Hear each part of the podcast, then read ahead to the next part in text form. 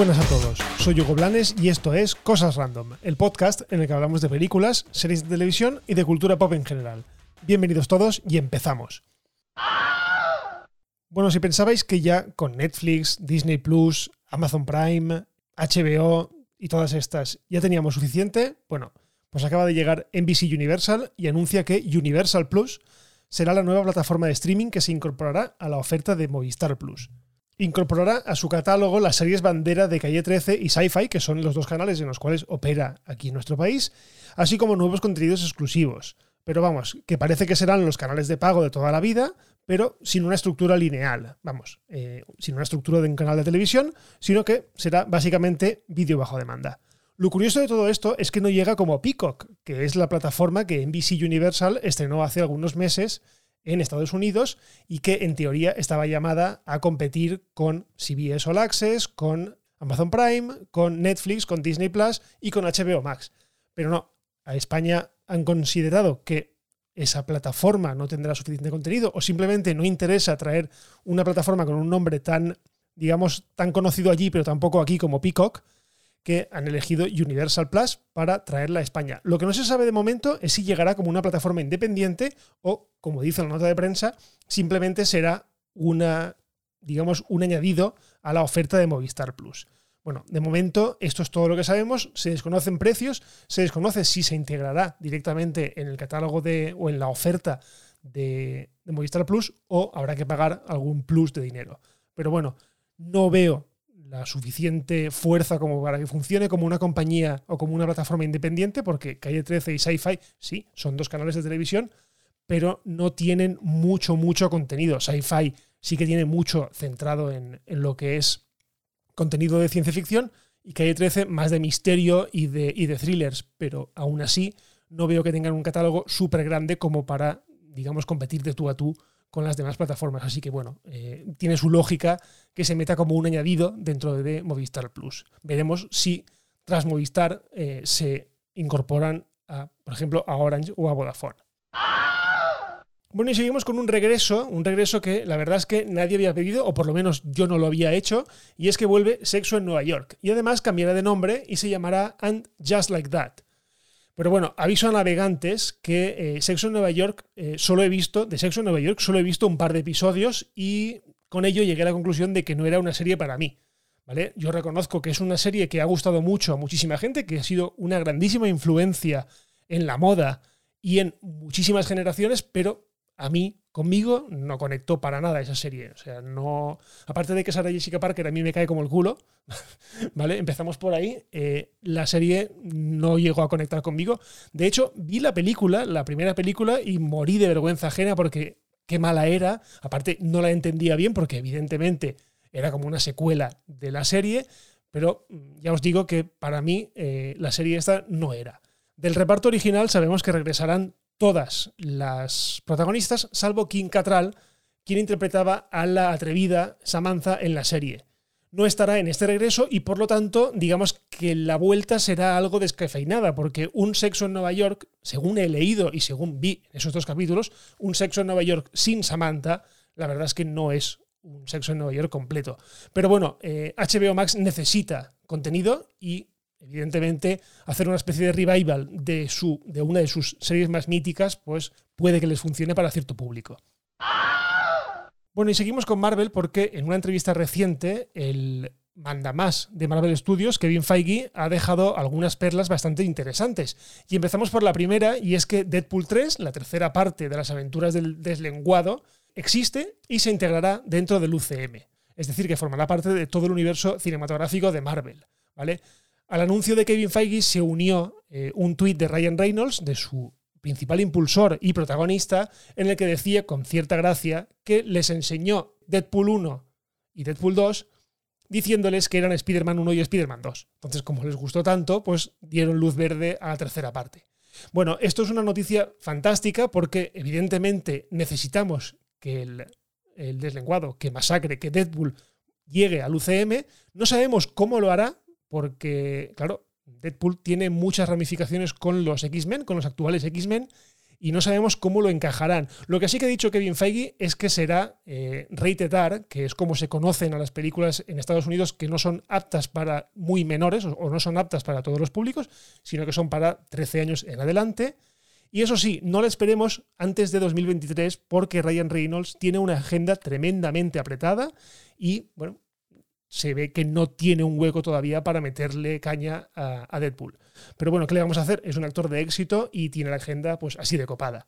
Y además, en esa entrevista, el mandamás de Marvel Studios también ha soltado alguna perla sobre la incorporación en un futuro de los personajes de las series de Marvel de Netflix.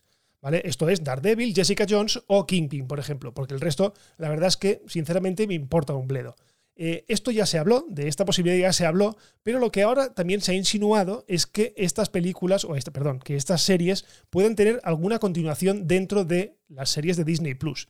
Bueno, yo esto lo cojo un poco con pinzas, pero sí que es verdad que eh, están sonando muy fuertes los rumores de que tanto Jessica Jones como Daredevil se van a incorporar en un futuro no muy lejano al universo cinematográfico de Marvel. De hecho, ya os dije hace algunas semanas que eh, existía la posibilidad de que Daredevil apareciese en Spider-Man 3, cosa que tiene toda su lógica porque ambos personajes comparten no universo, sino enemigos y prácticamente localización, o sea, Nueva York.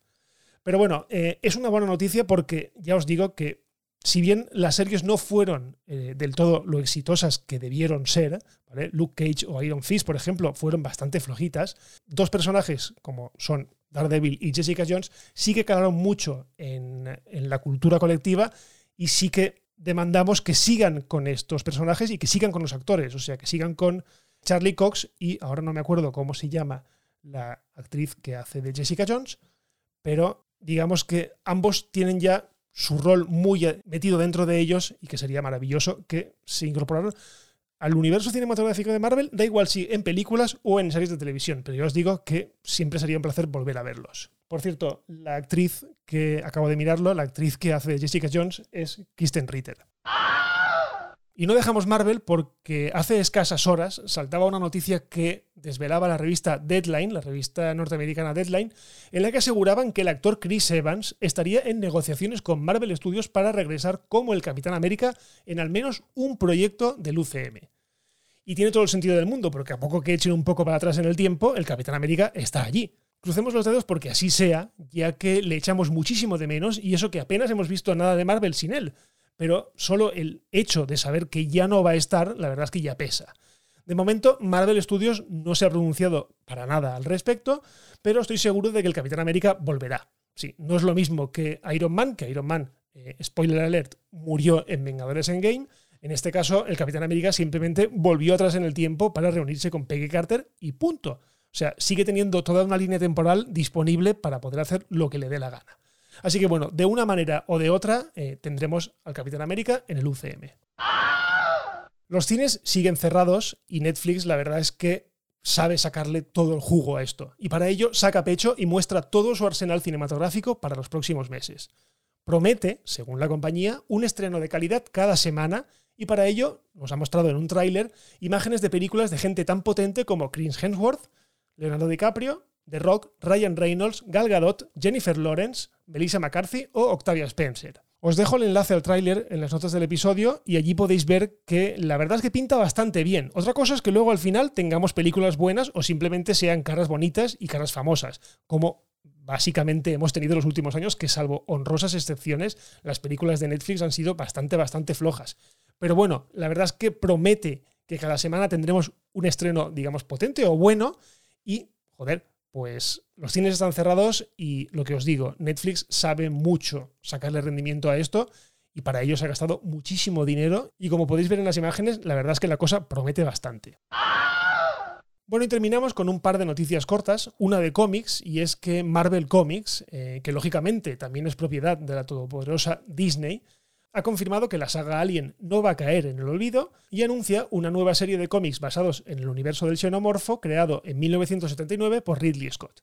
Los primeros números aparecerán en marzo de este mismo año, por lo que no sería descabellado que en un futuro Disney retomara la franquicia cinematográfica de alguna manera. Además, ya anunció en la última conferencia de inversores que ya está trabajando en una serie de televisión ambientada en el universo de Alien y localizada en el planeta Tierra. Y no dejamos a Ridley Scott porque hemos sabido que Apple Studios producirá su nueva película, Kidback. Kidback es el biopic de Napoleón Bonaparte y que estará protagonizado por el camaleónico Joaquín Phoenix.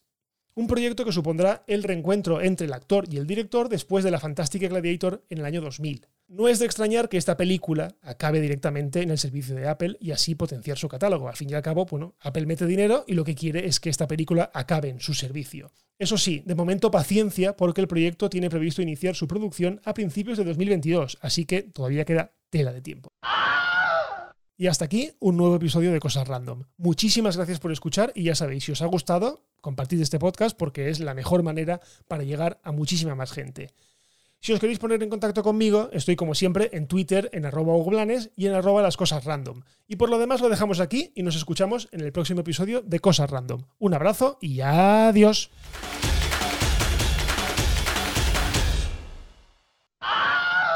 Bye bye, hasta otro ratito, ¿eh?